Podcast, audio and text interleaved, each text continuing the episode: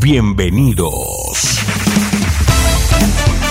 Bienvenidos a una emisión más de tu programa, Experiencias. Quedas en buenas manos del pastor Jeremías Álvarez. Vive una experiencia en tu corazón. Comenzamos. Hola, ¿cómo estás? Un gusto saludarte. Eh, te damos la bienvenida a nuestro programa Experiencias.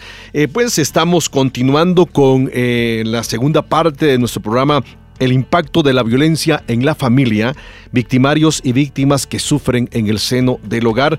Estuvimos abordando algunos puntos importantes en el programa anterior y bueno, espero que si tú nos escuchaste eh, en el programa anterior eh, hayas eh, sido bendecido, o por lo menos te haya llevado a la reflexión de tu conducta y de cómo reaccionas ante las circunstancias. Y tengo una vez más en cabina al pastor Gerardo Lima, como te decía en el programa anterior, nuestro hermano es oriundo, originario del bello país de Guatemala, por una eh, cuestión y visión y mandato de nuestro Señor. Él está con nosotros aquí en nuestro bello México, en Oaxaca. Y bueno, pues mi hermano, bendiciones. Qué bueno que estás con nosotros. Es un gusto tenerte una vez más en experiencias. Amén, muy buenos días, buenos días, este Pastor Jeremías. Muchas gracias por nuevamente la invitación. Eh, muy interesado, hermano, muy interesado en el tema. Y yo espero que a ustedes también, a quienes escuchen, les parezca interesante esto. Y no es casualidad, no es casualidad que compartamos un tema como la violencia en la familia. Así es. ¿Verdad? Y pues un honor, hermano. Muchísimas gracias nuevamente.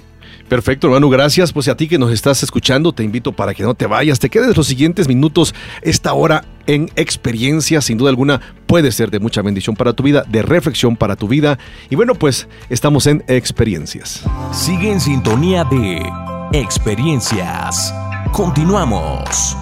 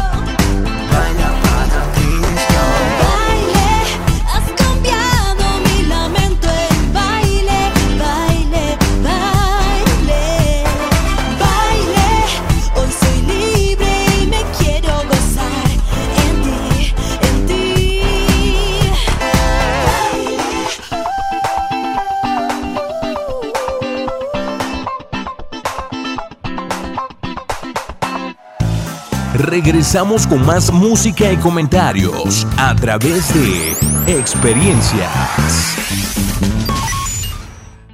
Dice, dice la Biblia, hay un pasaje bíblico que te quiero compartir, me llama muchísimo la atención, dice la Biblia en Hechos capítulo 7, versículo 56 en adelante, y dijo, He aquí veo los cielos abiertos y al Hijo del Hombre que está a la diestra de Dios.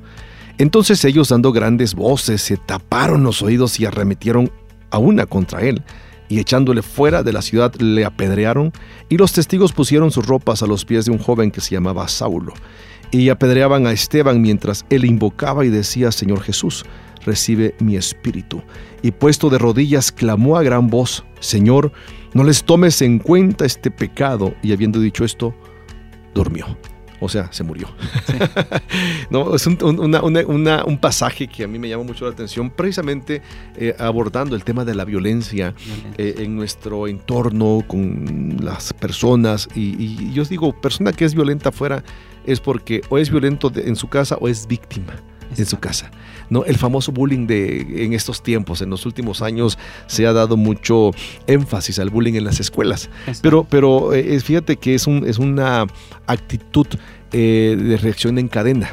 ¿no? Por lo regular, un niño que es, que es violento en la escuela es porque es violentado muchas veces en casa, no por los padres, etcétera, etcétera. Estábamos abordando en el programa anterior algunos factores de riesgo para los menores. Quisiera que, ahondáramos dos, tres puntos más para luego eh, tocar el punto también sobre factores de riesgo para la violencia en la pareja o de la pareja. Y bueno, mi hermano hermano, eres el invitado y pues quisiera que escucharnos, que, digo, quisiera escucharte y que te escuchemos al respecto sobre estos puntos que nos hicieron falta en el programa anterior. Sí, veníamos hablando de, factores de riesgo para los menores, algo que, que, impacta, hermano, el corazón, porque no es posible, volvemos al tema, ¿no? No es posible que, que sea un factor de riesgo ser menor ahora. Y dice, eh, padre, madre con problemas de alcohol u otras sustancias, esto vuelve eh, eh, mayor el riesgo. Sí. Y en el programa anterior yo compartía una experiencia que vivimos con mi papá. Eh, yo le bendigo, hermano, bendigo a mi papá, platico con él, disfruto el tiempo con él. Eh, nos vemos muy poco, él vive en Estados Unidos, ahora yo vivo en México. Eh, pero cuando nos vemos disfrutamos el tiempo, pero algo tuvo que haber pasado, ¿verdad? Nosotros vimos a él violentar a mi mamá muchas veces. Sí, sí.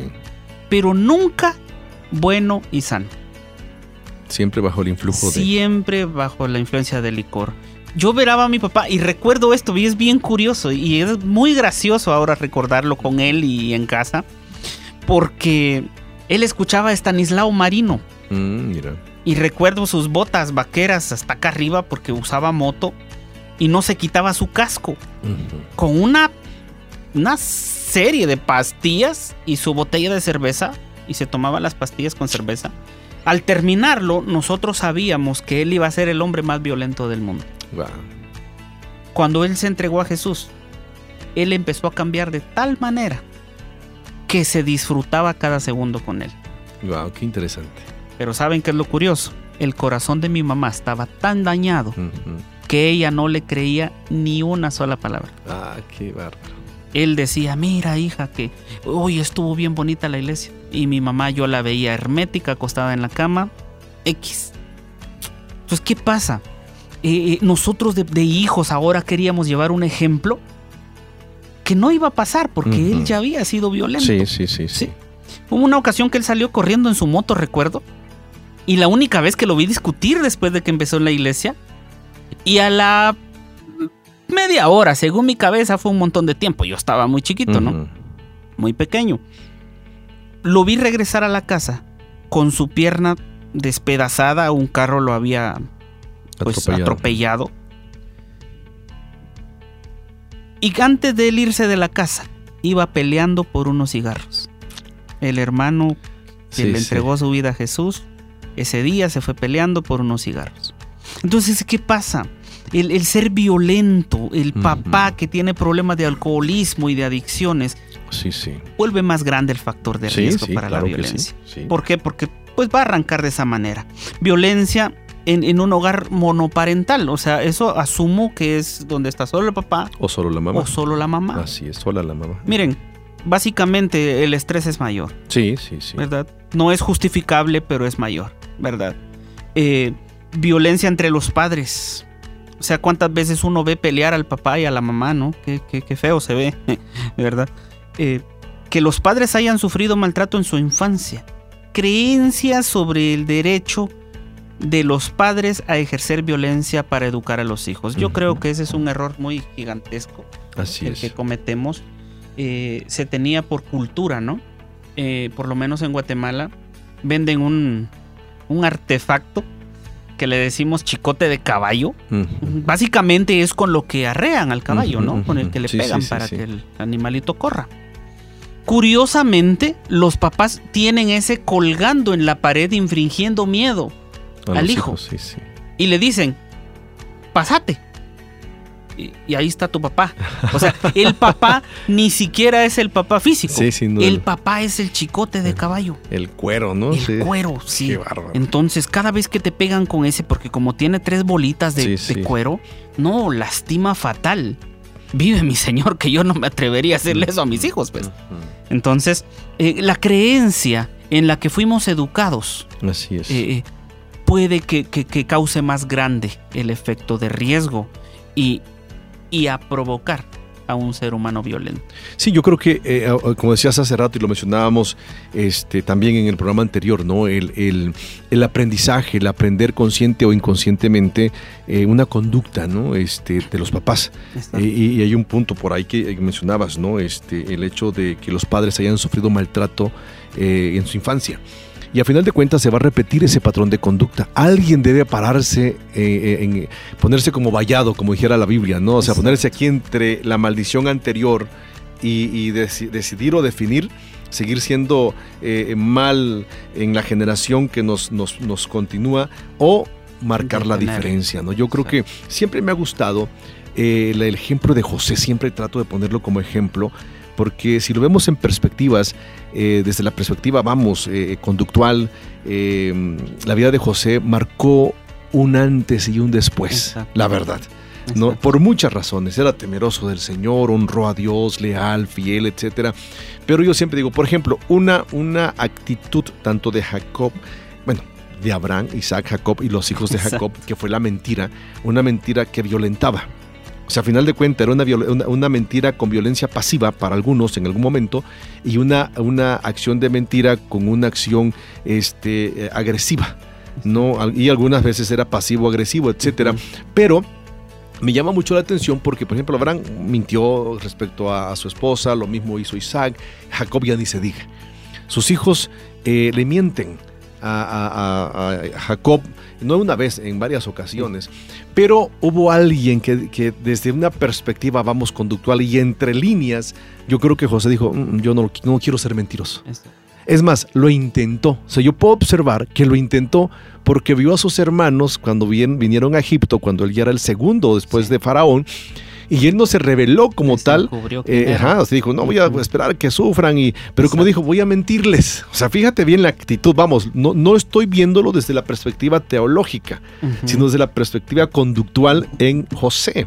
Porque a final de cuentas, aunque era fiel, era, era hombre, este Sí, era ser humano. exacto. ¿no? Entonces, pero llegó un momento, yo creo que ahí lo que Pablo dice, ¿no? El, el- el más grande fue el amor. Primero el amor a Dios y el amor a su familia. ¿no? Y ahí se rompe, se rompe esa maldición de mentira. Checa o chequemos la historia de Israel, ya no se vuelve a hablar de un estatus como ese. Estos cuates se idearon otros tipos de pecados Sí, sí, sí. pero, pero ya no desde esa perspectiva. Entonces, yo creo que alguien en la casa, en el hogar, en la familia, deberíamos parar el impacto de la violencia. Alguien congruente, digo, nosotros como padres deberíamos decir ya hasta aquí, ¿no? Hasta aquí ya eh, eh, terminó este, esta escena de violencia. Hay un libro que yo siempre lo recomiendo, ¿no? Que se llama El papá frente al espejo. ¿no? Eh, este, siempre trato de recomendárselo a quien se deje, ¿no? Es un libro extraordinario. Y yo siempre digo este, este, este testimonio. La primera vez que yo leí ese libro, lo leí hace más de 10 años, me llamó mucho la atención.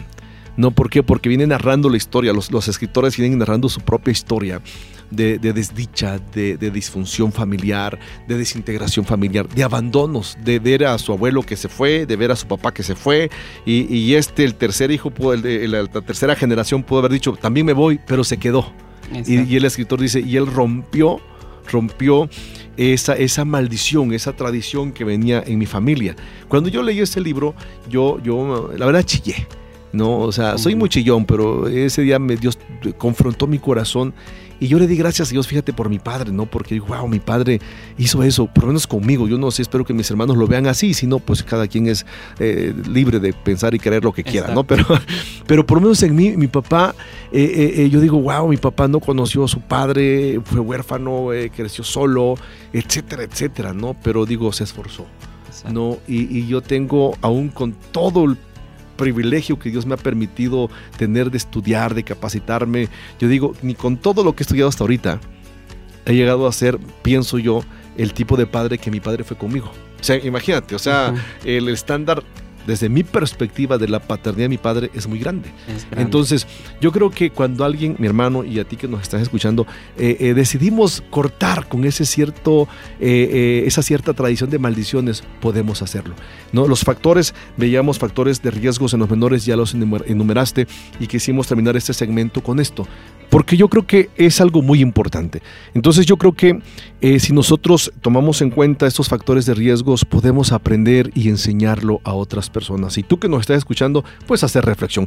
Te eh, recuerdo, estamos en experiencias y estamos abordando la segunda parte de el impacto eh, de la violencia en la familia, victimario y víctimas que sufren en el seno del hogar. Estamos en experiencias. Sigue en sintonía de Experiencias. Continuamos.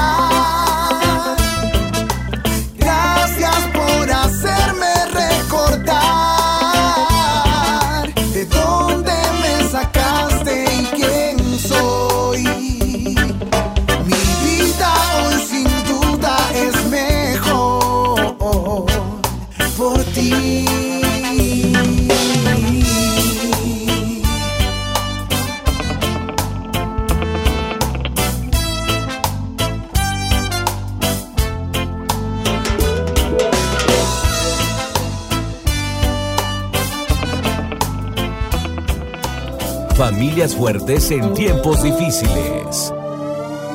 Hola, ¿cómo estás? Un gusto saludarte. La palabra de nuestro Dios dice en Nehemías capítulo 1 versículo 3. Me dijeron, las cosas no andan bien. Los que regresaron a la provincia de Judá tienen grandes dificultades y viven en desgracia. De la serie Tiempo de Renovación.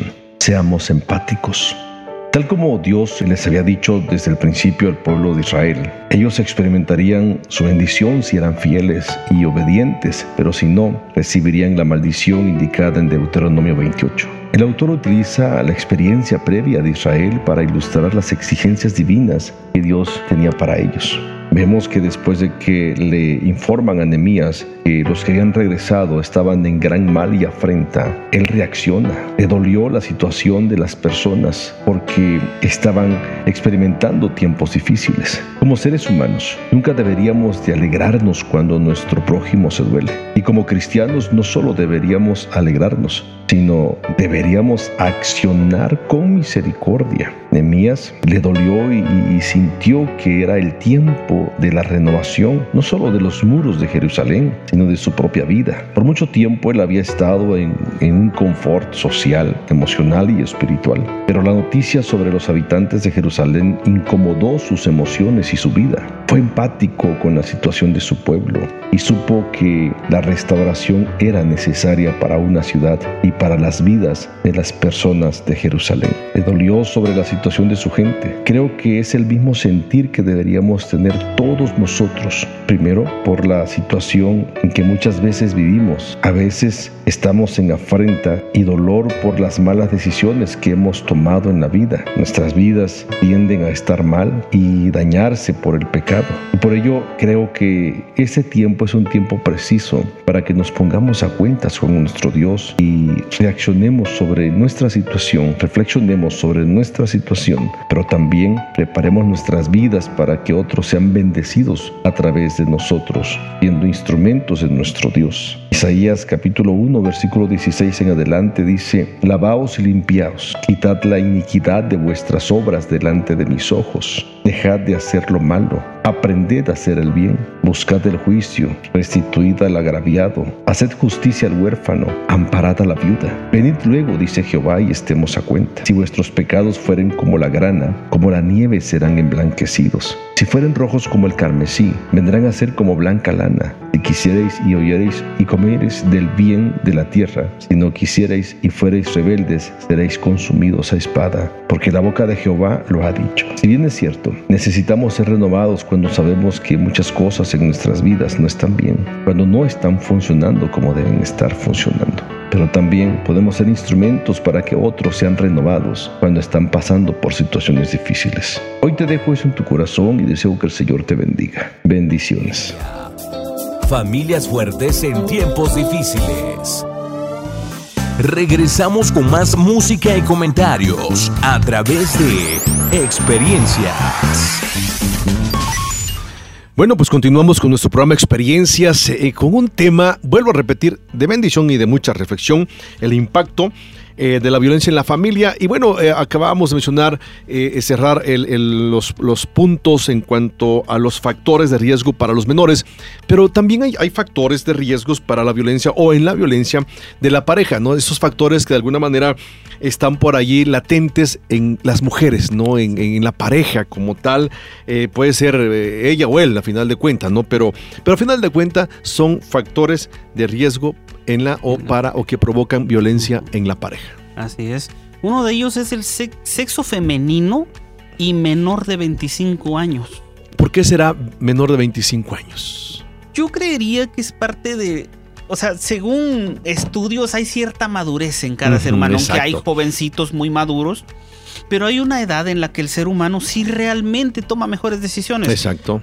Una de las cosas que uno puede eh, controlar, si se puede decir de esta manera, es que para los 25 años la mayoría de personas todavía no están graduados como profesionistas. Ajá, previo a los 25, ¿no? Exacto, Exacto, previo a los 25. Alguien que va a sacar un doctorado, una maestría, necesitaría de 25 a 28, 30 años exacto, para poderlo llevar exacto. a cabo.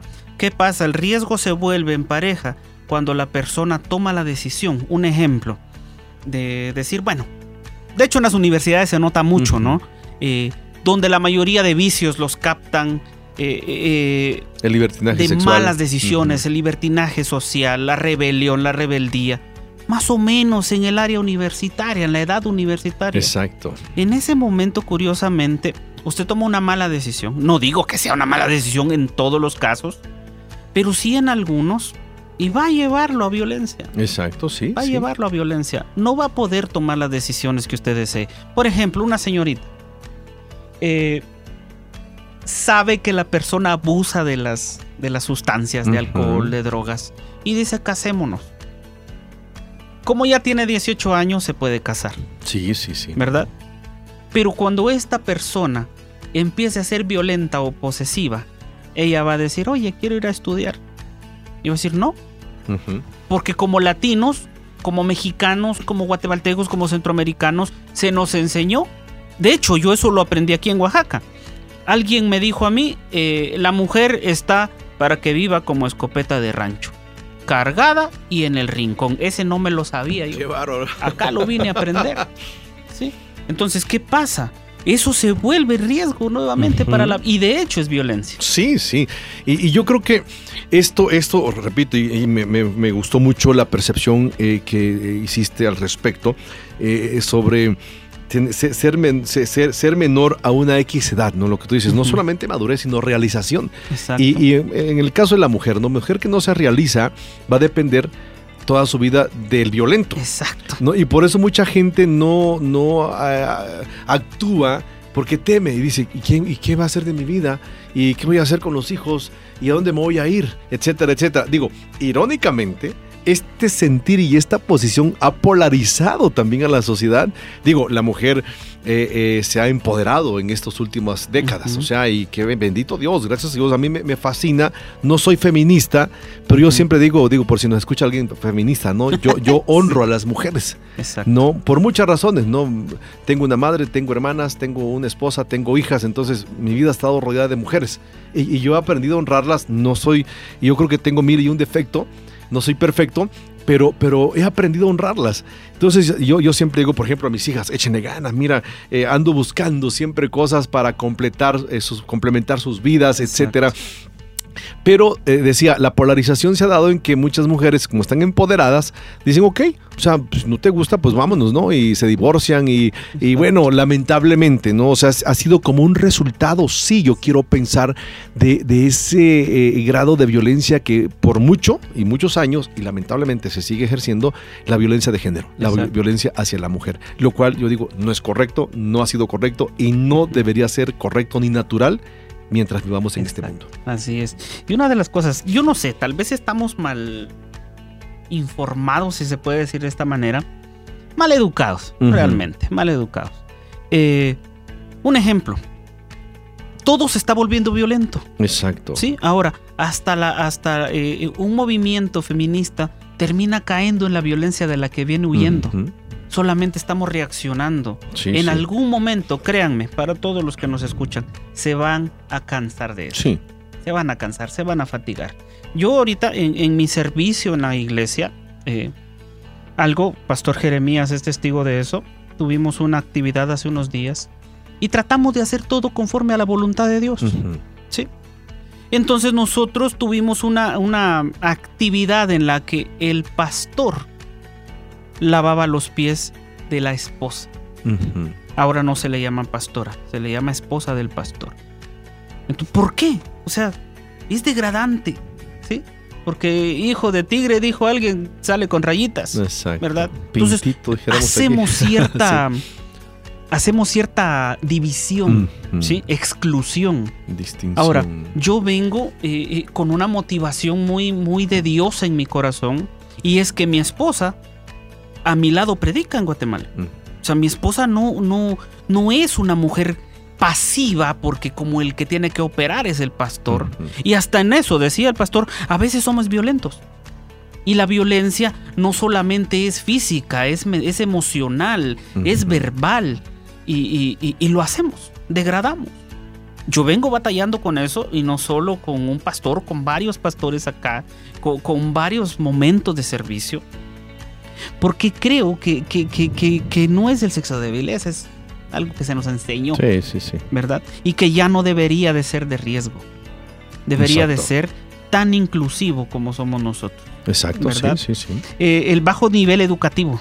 Ese es otro tema, hermano. Bajo edu nivel educativo y socioeconómico. O sea, no es difícil leer un libro. Pero realmente el no tener educación. Yo en lo personal, hermanos, eh, todos los que me escuchan, si ahora tengo algo en teología es porque me tocó hacerlo. Pero usted me escucha hablar como yo hablo ahora y yo no hablaba así. Yo no hablaba así. Humanamente yo seguía tercero a sexto, por ejemplo, de, de- de primaria, a tercero de secundaria y ahí me detuve por muchos años. Estudié inglés, estudié otras cosas. ¿Sabe qué? Empezaba y lo dejaba mal. ¿Sí? Entonces, esa poca educación hace de que se aparezca un maleante y te diga que te ganas unos cuantos pesos o más pesos de los que ganarías y lo haces. Sí, sí, sí. Listo. ¿Verdad? ¿Por qué no lo vas a hacer?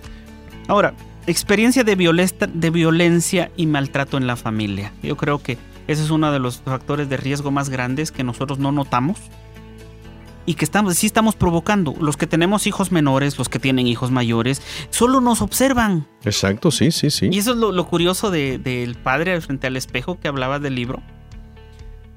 Porque realmente así es.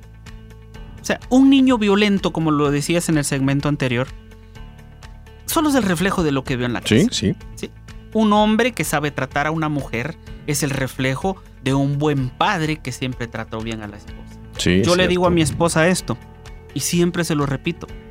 Trátame bien delante de tus hijos. Aunque dentro me pegues, me golpees. Sí, sí, ya cuando cierres en la habitación, pégame, pero no me dejes, decimos por allá, ¿verdad? Sí, sí. En, en Guatemala hay un hombre, hay un diputado, que estuvo haciendo una iniciativa de ley para que también se velen por los derechos del hombre. El hombre, claro. ¿Sabe qué hicieron? Se burlaron, Se de él. burlaron de él. Le dijeron mandilón, le dijeron mangoneado, decimos nosotros, sí, al que sí. se deja mandar.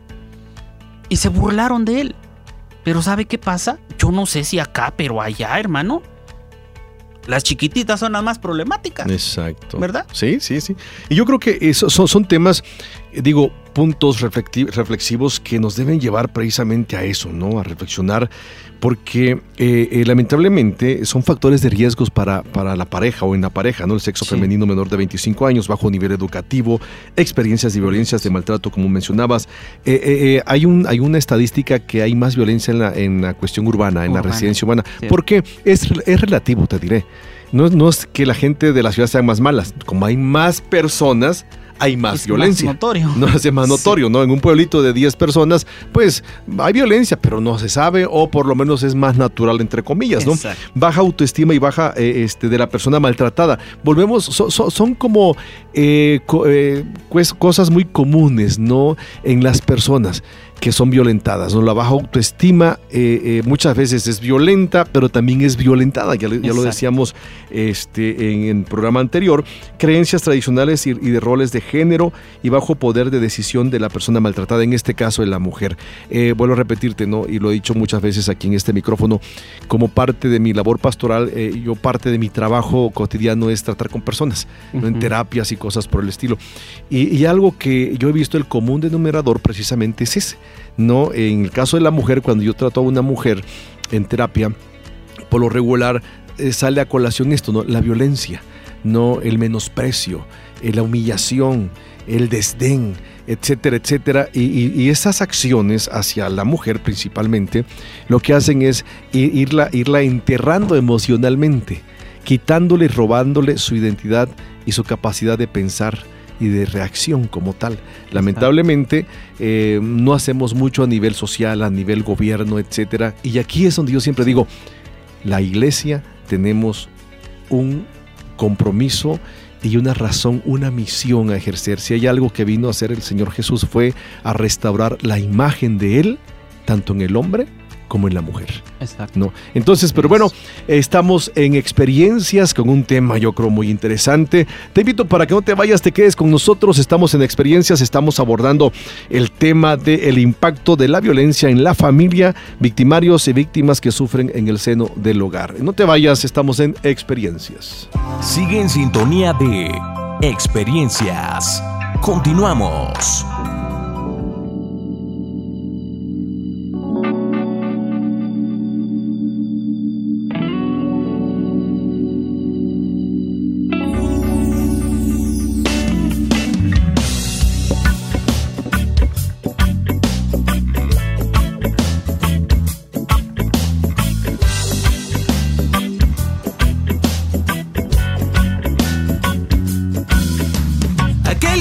Tiene sed y busca beber del agua que Cristo da, tendrá dentro de sí una fuente que jamás se acabará. Aquel que tiene sed y busca beber del agua que Cristo da, tendrá dentro de sí una fuente que no se acabará. Fuente de agua viva es el Señor,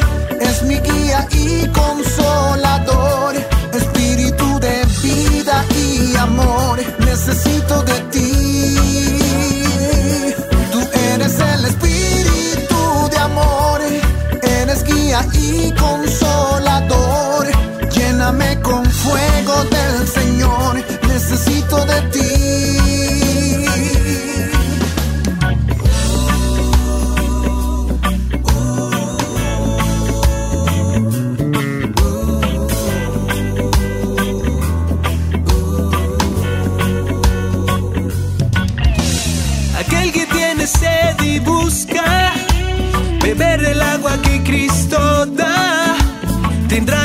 De sí una fuente que jamás se acabará. Aquel que tiene sed y busca Beber del agua que Cristo da, tendrá dentro de sí una fuente que no se acabará. fuente de agua viva es el Señor,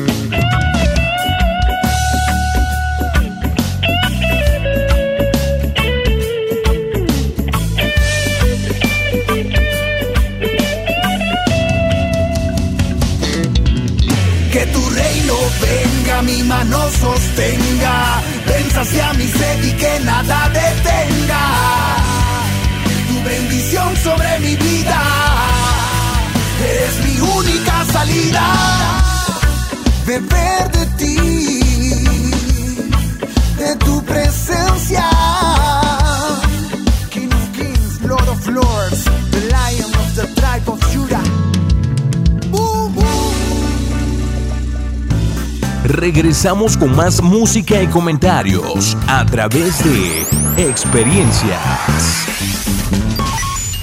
Bueno, pues agradecemos eh, pues tu paciencia para estar con nosotros aquí en Experiencias. La verdad es un tema muy interesante, eh, el tema que estamos abordando. Y vamos a, terminar esta, este programa con una sección muy interesante, factores de riesgo para la vi- violencia o en la violencia en personas mayores. Hay un pasaje bíblico, eh, mi hermano, que dice en Levíticos capítulo 19, 32, dice así, delante de las canas te levantarás y honrarás el rostro del anciano y de tu Dios tendrás temor, yo Jehová. Un pasaje que yo creo que no deberíamos olvidar. Exacto, sí. Yo creo que parte del- de, la mayoría de problemática que hay en nosotros es la deshonra. Ujú, así es. Y ese es otro tema con el que yo he venido. Tú te has dado cuenta el Ujú. tiempo que llevo acá, tenemos apenas unos meses, y es la honra. Ujú, Porque tengo la percepción que la, la unción que tú honres, esa es la que va a descender sobre tu vida. Por ejemplo, este fin de semana tuvimos a una anciana con nosotros en nuestra red de iglesias eh, y nos bendijo, ¿cierto? Sí, muchísimo. No, fue impresionante. Y si ustedes conocieran a nuestra hermana, ustedes se asombrarían de lo que hay en ella. Es, es una presencia bien interesante. Pero desde que yo la vi y la conocí, porque tuve la bendición de, de comer un par de veces con ella en estos días, mi percepción fue esta, honrarla. ¿Por qué? Por este tema.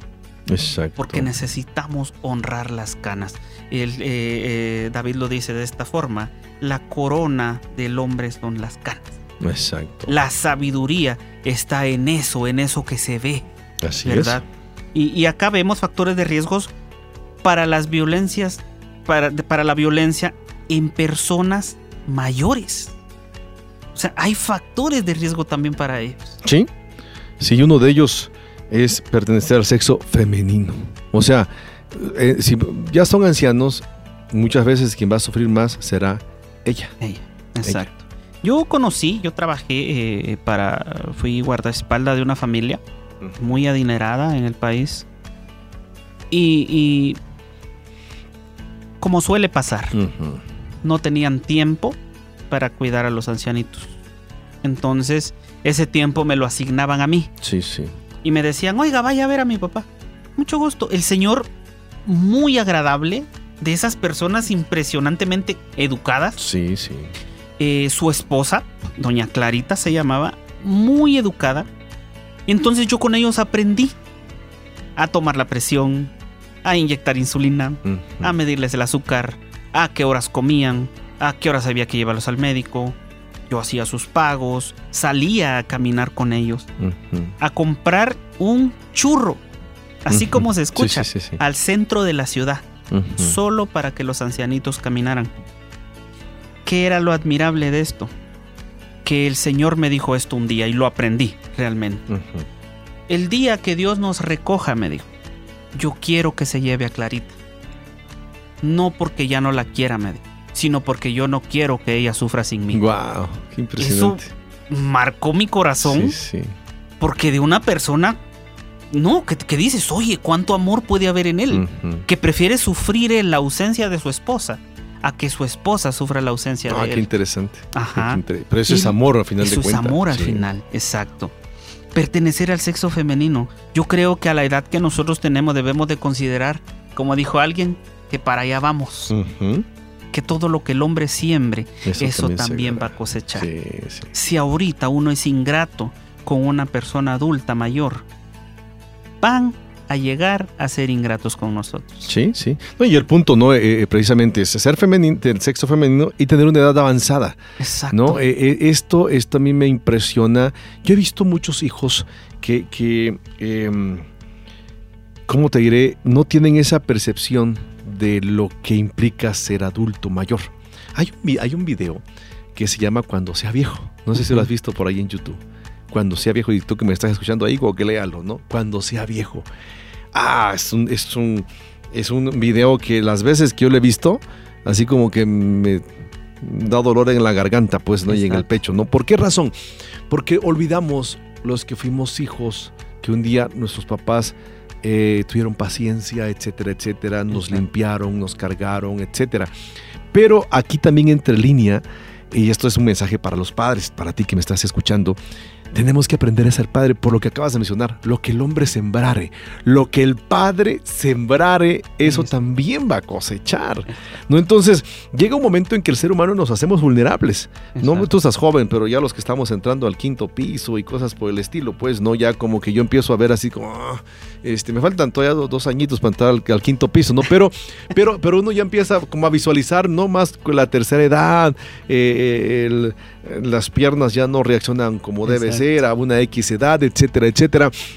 Pero a mí me llama mucho la atención eso, ¿no? El hecho de que eh, eh, lo- de- tenemos que sembrar hoy cosa buena, experiencias buenas, recuerdos buenos, acciones buenas en los hijos, para que el día de mañana por lo menos ellos no tengan excusas de decir yo soy malo porque mi padre fue Exacto. malo, ¿no? Si el hijo recibió cosas buenas, que los hay, y reaccionan de manera mala contra sus padres, ese ya es su problema Exacto. digo, los hay, pero que tengan un ejemplo, porque hemos hablado mucho del ejemplo, de- del- del patrón de conducta, etcétera, Exacto. etcétera, no que tengan un punto de inspiración para con sus padres, ¿no? Para decir, ok, no voy a violentar a mi padre porque mi padre lo que hizo fue educarme.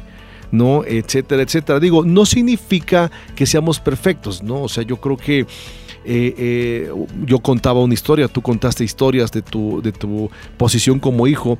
Nuestros padres, yo siempre digo, no fueron perfectos, pero cuando Dios los tocó, algo pasó en sus vidas. Y eso yo creo nos quedamos con esa parte, ¿no? De, de- de Exactamente. ese temor que infundieron en nuestras vidas. Y yo le doy gracias a Dios por mis padres, mi padre, mi madre al respecto, porque me enseñaron a final de cuentas, ¿no? Entonces, hoy por hoy, no, mi padre falleció hace nueve años, pero mi madre eh, cumplió ya 66 años, me parece, ya gracias a. Dios. Y hay una promesa, ¿no? De que la vamos a ver muy viejita, ¿no? Entonces digo, Señor, gracias, ¿no? Porque eh, eh, tenemos un compromiso. Yo tengo un compromiso moral, espiritual, etcétera, con ella. Y, y yo digo al Señor, quiero honrarla. Porque yo siempre digo, cada vez que yo honro a mi madre, ¿no? Este, yo estoy sembrando. Porque ellas, ellos sembraron en mí también. Entonces, la edad avanzada no debería ser un problema eh, para ellos, ¿no? Entonces, eh, y no debería ser un punto vulnerable para que ellos sean de alguna manera violentados. Exacto. Sí, yo creo que. Fíjese, mi, mi, el abuelo de mi esposa fue quien, lo, quien la crió a ella. Ujú. Eh, cum- tiene 97 años. Wow. Y el día del padre es el 17 allá. Pero pues obviamente nos descontrolamos un tantito, ¿no? Sí. Este año sí. Ya ni me acordaba qué día era. Y el caso es que el día sábado me dice mi esposa, este, oye, eh, este fin de semana es el día del padre acá. Entonces, este, quiero enviarle comida a mi abuelo. Entonces nosotros tenemos en Guatemala quien nos hace favor de hacer nuestros movimientos. Y yo le digo, sale, ahorita hablamos. Y, y ya hay un autoservicio, ¿no? Sí, sí, no, sí, no, perdón, autoservicio no, es moto. En- entrega a domicilio, Entrega a ¿no? domicilio, Lo que aquí es. Didi. Ese, ándale. y, y llegó la motito a dejar la comida a la casa. Eh, ahí ya nos escriben, oigan, ¿ustedes mandaron comida? Sí, sí, es para que eh, celebren el Día del Padre. No, el abuelo se puso a llorar Mm. y pues nos despedazó Sí, aquí a nosotros sí. también, ¿no? Pero ¿qué pasa? Hemos aprendido de parte de Dios Sí, a honrar. Yo cometí muchos errores de jovencito y fui muy malo. O sea, hablando con honestidad. Lo curioso es que cuando yo le entregué mi vida a Jesús, quien fue más feliz fue mi mamá. Ella no necesitaba dinero, no necesitaba que yo le enviara nada, era una profeta de Dios poderosa. No necesitaba nada. Lo único que necesitaba era saber que Gerardo tenía la, la noción de que tenía que ser pastor. Pero a razón de ello no pude cubrir mucho de lo que ella quería o que yo le prometí algún Sí, día. sí, sí. Pero un día, pues, eh, enfermó gravemente y falleció. Cuando yo vi a mi suegra a un lado mío, todos los días de, de de lo de mi mamá, yo la abracé y le vi sus pies que estaban inflamados y le dije, mire madre, de aquí para adelante, lo que yo no le pude dar a mi mamá, se lo voy a dar a usted. Un, un contexto muy bonito en el inglés es, es mother-in-law. O sea, la palabra suegra, que es muy violenta para nosotros acá en Latinoamérica. La suegra, ¿no? Sí, Así.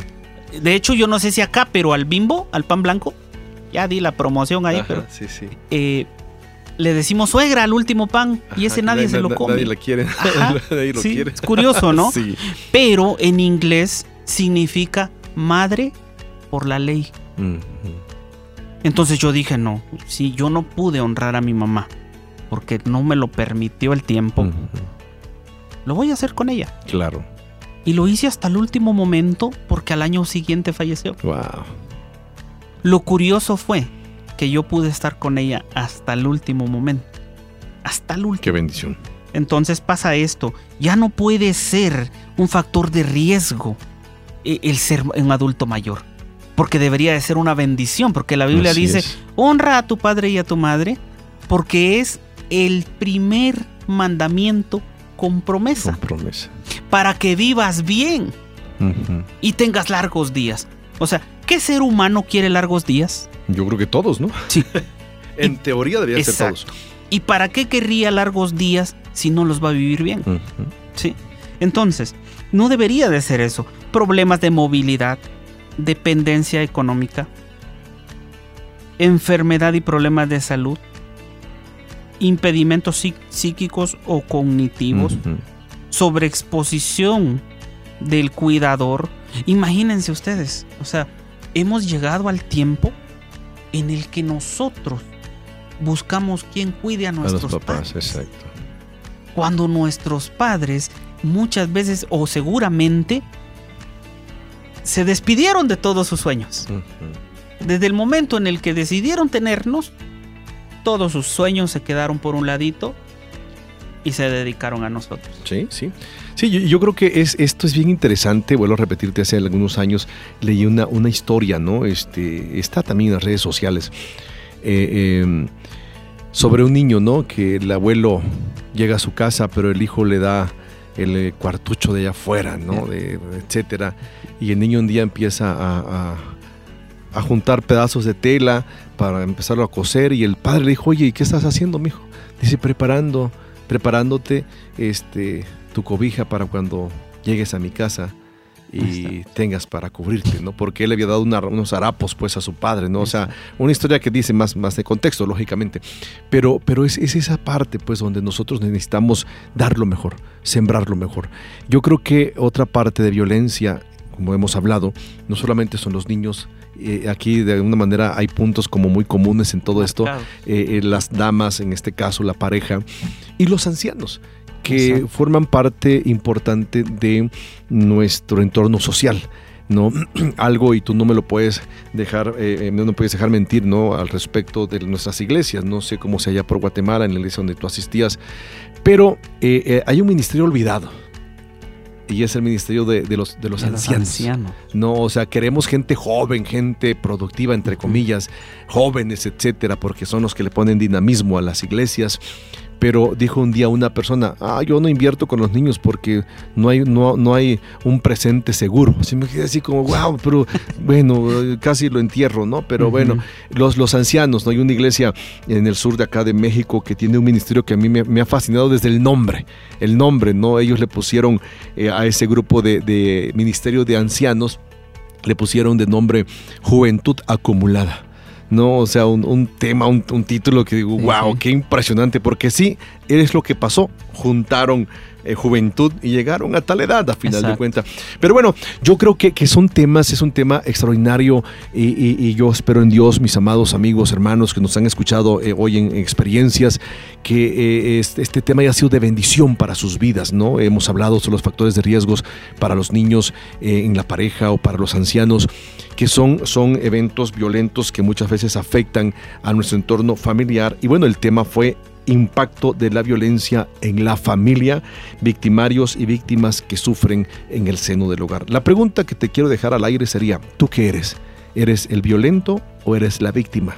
Cual sea tu papel y tu función en tu hogar, en la familia, en la sociedad, etcétera, aún también eres víctima. Yo te invitamos que busques ayuda, principalmente que te acerques a Dios. Segundo, busca un consejero, busca a tu pastor, busca a alguien quien te puede, eh, pueda oír, te pueda escuchar, te pueda ayudar para salir adelante y, bueno, pues dejar de ser violento en ese sentido, ¿no? Quizá hay muchas frustraciones, muchos temores, muchos fracasos en tu vida por la cual eres así y, bueno, es bueno que tú busques ayuda para canalizar de manera correcta tus frustraciones y sanar sobre todo tu corazón.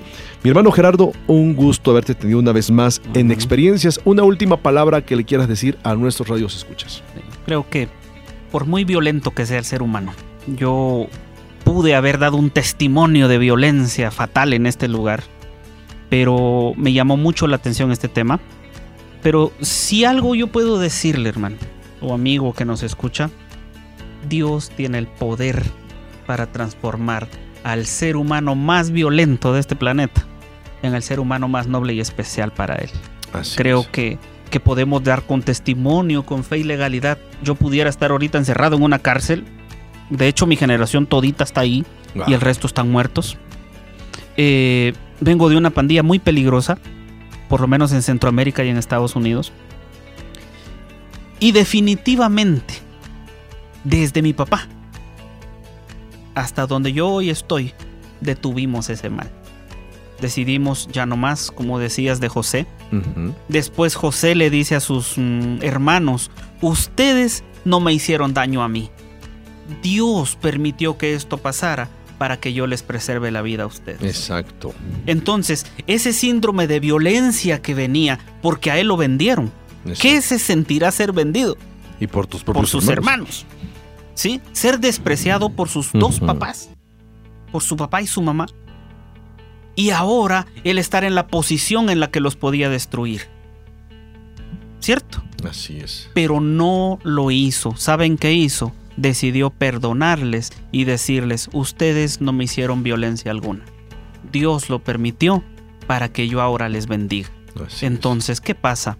Yo creo que Dios tiene el poder para sanar nuestro corazón si ya ha habido violencia y también para detener la violencia si hemos sido nosotros los que violentamos a otros. Creo que ese es mi, mi mensaje. Creo que Dios tiene el poder para librarle a usted.